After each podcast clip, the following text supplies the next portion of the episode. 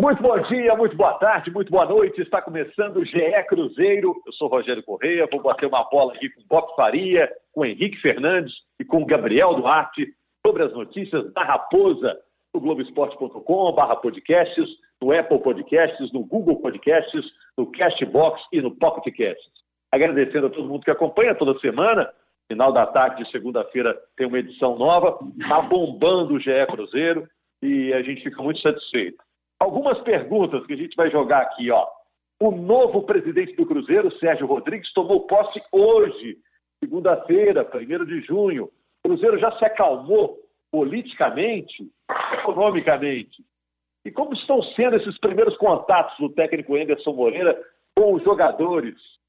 É, eu vou distribuir o jogo aí com vocês, Bob, Henrique, Gabriel. Tá tudo bem aí? Todo mundo é, trancado em casa ainda? Já estão na ativa? Como é que tá?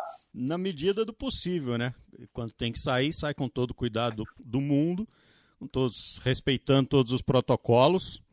Mas vamos seguindo, enquanto a coisa estiver nesse pé, a gente vai seguindo. É, trancados, primeiro um abraço a todos e salvos do tédio pelas reprises ainda, né? E pelos noticiários. Aqui em Minas a gente não pode dizer que o tédio é total, não. É tédio de bola rolando, mas extra-campo é notícia de todos os lados. Cruzeiro, Atlético, semanas bem, bem cheias. Você falou bem, né, né, Gabriel? Também porque agora os times voltaram ao centro de treinamento, aí tem notícia, né? Fica mais fácil, né? Pois é, Rogério. Fica mais fácil, né? Tem os treinamentos. É, no caso do Cruzeiro, os bastidores continuam ainda um pouco movimentados, então a gente pode dizer que a pandemia não causou uma escassez de notícias, porque o Cruzeiro sempre teve algum fato novo, né? E a gente continua em casa também, aqui acompanhando o Cruzeiro, as movimentações, com agora, como você bem disse, a, a posse do Sérgio, e agora vamos ver os primeiros passos que ele vai dar, né? É, é, na verdade é o seguinte. Não, ah. Na verdade, o que é, é o seguinte: é, já nas últimas semanas, ele já vem trabalhando como presidente, vem sendo inclusive é, dando declarações já como presidente. É, falando oficialmente, claro. Claro. É, então é, eu, eu, acho que é uma posse pro forma, ele já vem trabalhando nesse sentido. É claro que a partir de agora a assinatura dele é que vale. Então o, é. o problema está muito mais pesado, mas ele já sabe o tamanho do problema, né? E inclusive é, tenho certeza que com a participação dele, a quitação da, do último débito do Cruzeiro na FIFA lá, para evitar a perda de mais seis pontos, o débito com relação ao William, tem tudo a ver com o trabalho que ele já vem fazendo. Agora é um trabalho hercúleo que ele vai ter até o final do ano e contando com uma reeleição para ir no próximo triênio tentar colocar a casa em ordem. É, o Cruzeiro estava com três crises paralelas, né? Crise política, econômica, essa é uma encrenca danada, né? E a crise técnica. Pelo menos a política já deu uma acalmada, uma resolvida? Eu é... acho que não, sabia? Desculpa Também acho que não. Eu acho que não. É, a, ela continua, as, as, oposições continuam, as, inter, as é, interpelações continuam, as, né, os grupinhos dentro do conselho continuam, quem perdeu ficou magoado, quem, é, quem ganhou vai tentar fazer o que acha que é melhor, continua. Mas, pelo menos nesse momento, não há, é, eu acho até que pode haver um movimento de, de fragmentação para tentar tumultuar um pouco até o fim do ano, mas não há muito o que ser feito, como ali na véspera da eleição, quando a coisa fica realmente é, mais complexa. Né? É, mas está longe de ser um, um ambiente totalmente pacífico. Inclusive, eu acho que uma das grandes missões do Sérgio nesse período é pacificar os bastidores para que a coisa volte a fluir com um pouco mais de unidade. É, a própria, claro a própria eleição que... do conselho é, é, foi pegada, né, Gabi? A própria eleição do conselho ali, aquela margem é. pequena de votos, também sugere essa divisão, né? E é lá onde tem esse tem um maior reboliço político no Cruzeiro.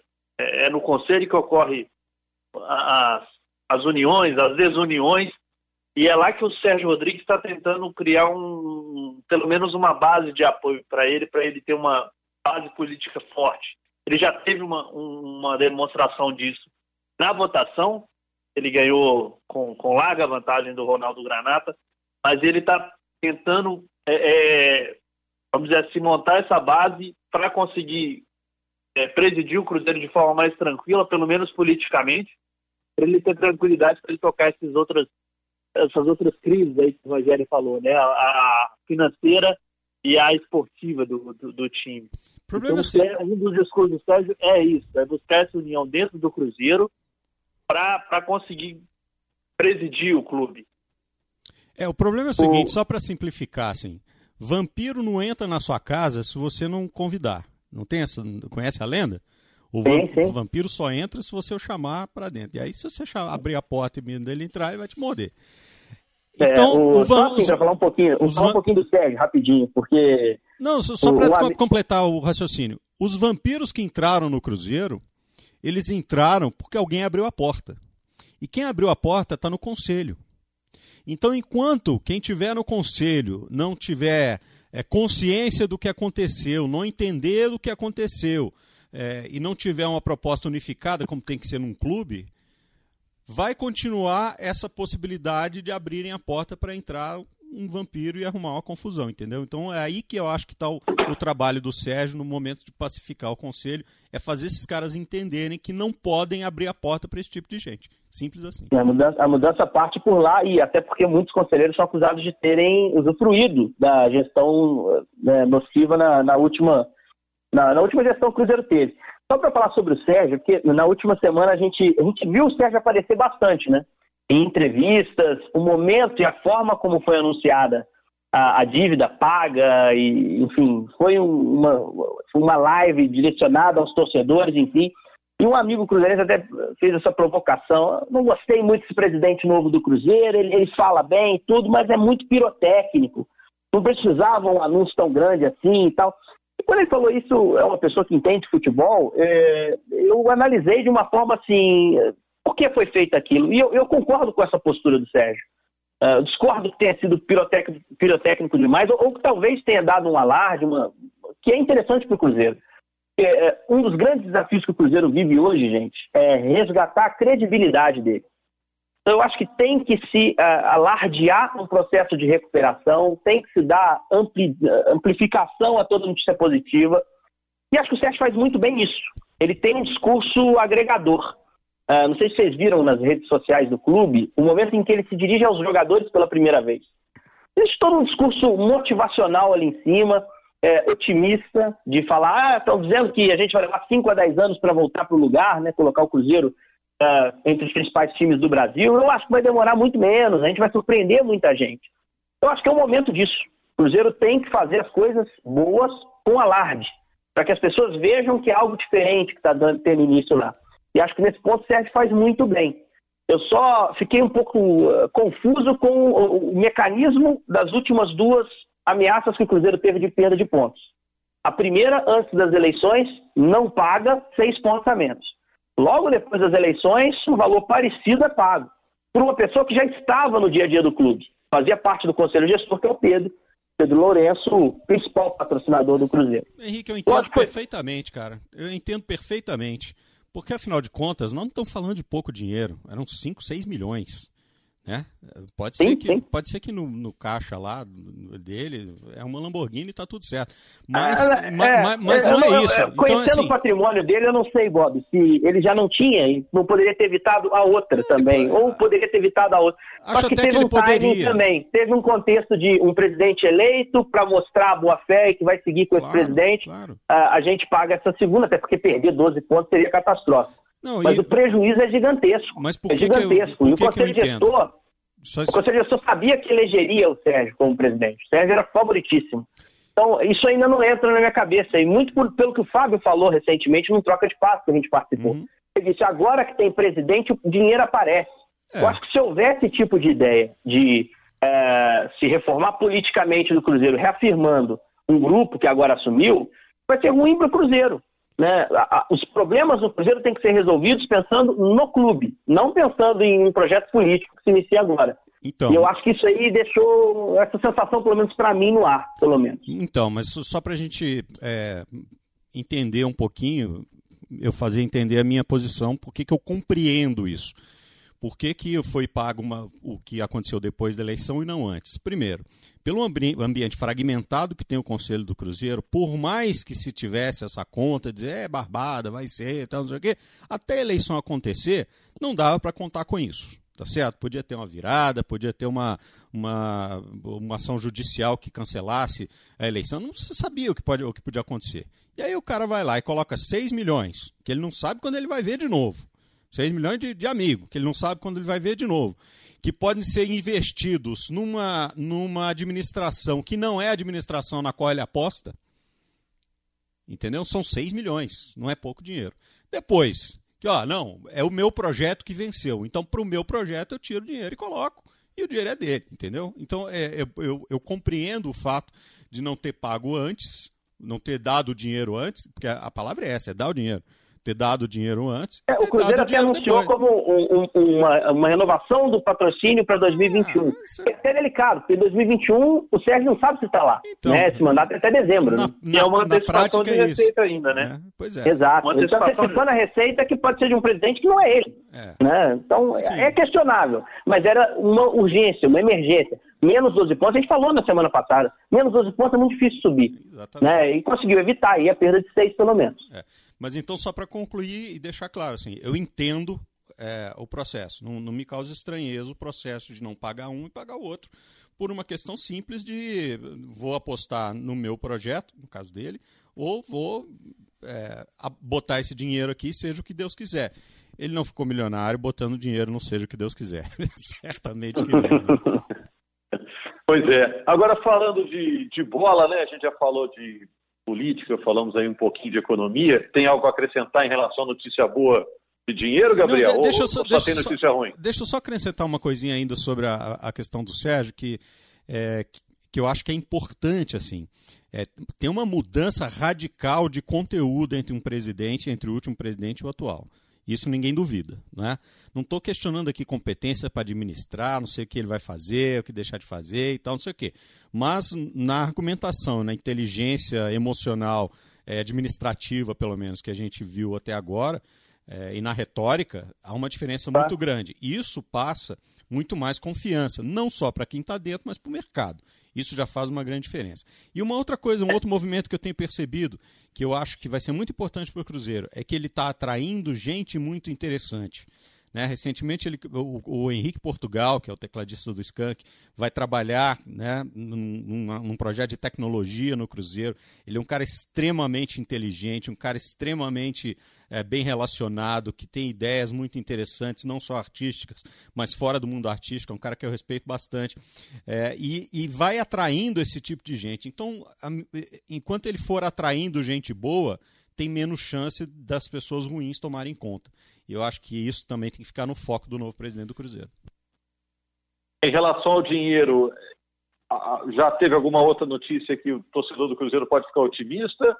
Ou ainda... É o, o conselho gestor, Rogério, deixou mais ou menos uns 5 milhões aí para o Sérgio Rodrigues, pelo menos foi o, o anúncio que eles fizeram de dois patrocínios, um patrocínio que o Cruzeiro acabou fechando, ainda não anunciou quem vai ser esse patrocinador, e mais um, um dinheiro de um outro patrocinador que eles conseguiram antecipar.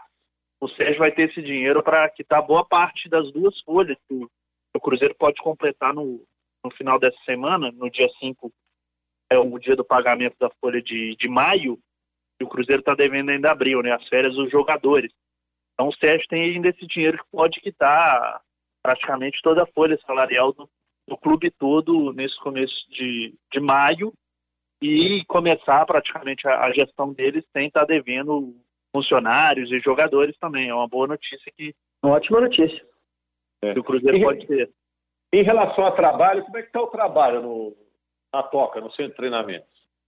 É, os jogadores estão fazendo basicamente atividades voltadas para a parte física, né? Já, já teve algumas atividades com bola, mas o, o Anderson está tá priorizando basicamente a parte física dos jogadores, né? Lembrar que eles ficaram é, é, pouco mais de dois meses aí sem, sem treinamentos na Toca da Raposa, acompanhados, né, somente em casa. E nesse domingo a gente teve a notícia também, né, do primeiro caso de coronavírus no, no Cruzeiro, que foi o Vinícius Popó, é o primeiro jogador diagnosticado, ele foi afastado das atividades, vai ser acompanhado pela, pelo departamento médico, aí está sintomático, é bom lembrar isso, está sintomático, não, não, não acusou nenhum tipo de situação, mas fez o teste e foi comprovado que ele está infectado com coronavírus. É boa sorte para ele, né? Que ele se recupere, jovem é. ainda, né? Tomara que ele se recupere rapidamente, é fica essa preocupação, né? Agora, outra coisa, é, o, o, Cruzeiro, quando parou, quando tudo parou, Henrique, Bob, Gabriel, você que está nos ouvindo, a situação não estava legal, né? O Cruzeiro já estava em situação difícil na Copa do Brasil, no Campeonato Mineiro. É, de repente foi como um suar de um gongo ali, né? O time estava nas cordas, suou o gongo, né? E agora é. tem que, já que aconteceu esse problema, essa encrenca para todos, essa parada parou tudo, o Cruzeiro tem que, de alguma maneira, tentar voltar de outra, outra, outra vibe, né? É, mas a, a, parada ela coincide para mim com a melhor notícia que o Cruzeiro teve esse ano, que é a contratação da Anderson Moreira para a disputa da Série B. Com todo respeito ao Adilson, que eu não acho um mau treinador, acho que é um cara que precisa encontrar o seu caminho. Ainda é muito claro na minha cabeça o trabalho que ele fez no Cruzeiro, que é um trabalho raro, de três anos de duração no Brasil. Para todo mundo que encaixa isso, né? Perto disso, né? Três anos e, e com, com êxito, com final de Libertadores, enfim. É, ele precisa encontrar esse caminho. O futebol mudou de lá para cá, mas não tanto. Agora, o Enderson é um cara que conhece o caminho da Série B, é um cara é, muito identificado, que gosta da cidade, que gosta da torcida, gosta do clube, extremamente capacitado. E é um cara que foi uma contratação, entre aspas, inesperada, porque ele estava empregado. Né? Ele estava no Ceará, o Cruzeiro foi lá, fez a proposta, conseguiu tirar o cara da Série A para trabalhar no projeto dele da Série B. Um cara extremamente competente, na minha visão. Um cara que pode melhorar até a curto prazo o time do Cruzeiro. É um bicampeão do campeonato que o Cruzeiro precisa ficar em quarto. Então, assim, é um sinal extremamente positivo e acho que, que pode ser um ponto de mudança. Então a gente vai. Ah, mas e a contratação do Moreno, por exemplo, que teve um valor também é, anímico no torcedor, motivacional, importantíssimo, não há dúvida disso. Mas acho que a chegada do Enderson ela impacta mais no projeto do Cruzeiro de uma forma geral. Eu acho que o Enderson é acostumado a trabalhar com um elenco parecido com o que o Cruzeiro vai ter para o ano e é acostumado com a competição. A gente não sabe qual vai ser a fórmula da Série B, a duração, enfim, mas ele sabe como jogar esse campeonato. E, e para mim, assim, eu me amparo numa visão otimista, especificamente no trabalho dele para começar uma guinada nesse Cruzeiro, que a gente sempre fala, precisa subir esse ano, porque o impacto financeiro de um não acesso é catastrófico nas finanças que já são muito combalidas, né? É, essa é. dupla é uma dupla que foi uma grande. Na verdade, é um trio agora, né? A dupla do Ricardo Drubski com o Anderson e agora tem o David. Então virou um trio para cuidar dessa situação. É, eu acho que já é uma grande sacada. São os caras que conhecem. Né? O David tem essa linguagem do vestiário muito apurada. Ele fala com a boleirada muito de frente, ele conhece isso é, estudou bastante para aquilo que ele vai fazer. O Drubs, que a gente conhece a trajetória, o Anderson também. É, só tem uma, uma coisa que eu penso em relação ao Adilson, que assim, é, não deram ao Adilson material para trabalhar. O Adilson estava treinando um time júnior. O Adilson estava treinando um time com 8, 10 jogadores, sei lá, que em condições normais não, servir, não estariam prontos, melhor dizendo, para sentar ao banco do Cruzeiro profissional. Tinha um tempo ainda para trabalhar, tá certo? É, e ele não teve esses jogadores. Então, se o trio que foi contratado é, tiver os mesmos recursos para trabalhar, eu temo que os resultados serão os mesmos. Então, claro, contratar o Moreno, traz mais um aqui, traz mais outro ali, trabalha dentro da possibilidade, dentro do orçamento, dentro da credibilidade sendo trazida de volta, mas é importante reforçar o time. Porque se derem a eles o que foi dado ao Adilson, eu acho que o resultado que a gente vai ver vai ser o mesmo, porque era um time muito, muito fraco, inexperiente. Eu concordo com o Bob. Acho que o Enderson tem o mesmo um desafio parecido ao, ao, do Adilson. Ele pouco mudou do elenco que o Adilson recebeu, né? É, voltaram três jogadores para a base e veio o Regis. Então, assim, basicamente é, a mesma equipe que o, que o Adilson tem tem o Angulo. É, o Regis, o Angulo, o Marlon um pouquinho mais, mais jogado, o Jean é, Robinho, ainda não ficou na mão. O Robinho e o Jean ainda não ficaram na mão do, do Adilson, né? Chegaram no finalzinho. É muito Ainda faltam os laterais, né? O Anderson ainda não tem os laterais que ele pediu. Mas eu, eu diria que para a Série B, o, os dois laterais titulares do Cruzeiro dão conta. Mesmo o João Lucas, que todo mundo critica tanto, conheço o jogador. Não, não é tão ruim quanto foi nos primeiros jogos. Eu acho que é um Mas eles não trazendo esses dois laterais, Henrique. É, até porque. Ele, ele ainda não está é. trabalhando com o grupo completo dele.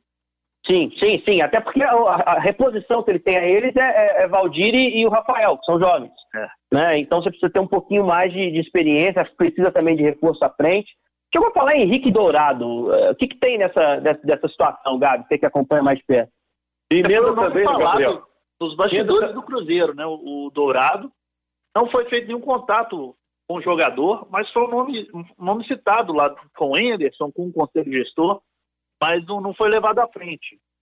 E a história do Dodô morreu ou está tramitando? Pois é, a história do Dodô também está paralisada, é, não andou, o, o, Dodô não aceitou a proposta do Cruzeiro, iria realizar uma contraproposta ao Cruzeiro, e o Cruzeiro até então não recebeu essa contraproposta. Então, é, até o momento está paralisado. É uma situação que o Cruzeiro considera difícil de resolver, porque o Dodô tem, tem valores altos a receber do Cruzeiro. Então, é uma situação que, que talvez não saia por causa desses valores altos, pós o momento financeiro do Cruzeiro. Ok. Gabriel, eu te agradeço aí pelas informações, Henrique e Bob nos comentários. Né? Apesar da parada aí, o noticiário está fervendo, né? E no fim de semana, a Globo mostra, naquele horário das reprises, às quatro horas da tarde, jogos inesquecíveis, Cruzeiro e São Paulo, decisão da Copa do Brasil de 2000, uma das mais fantásticas vitórias do Cruzeiro da história, né? Quem vai, quem vai gostar de ver esse é o Fábio Júnior, hein? É verdade. Quem vai gostar de ver esse, fez bonito. Foi decisivo, junto com o Miller, com o Giovanni, naquela decisão. Exato. Então, fica o convite aí para o torcedor muito obrigado. Na segunda-feira estamos de volta com o GE Cruzeiro. Moçada, cuide-se aí, hein?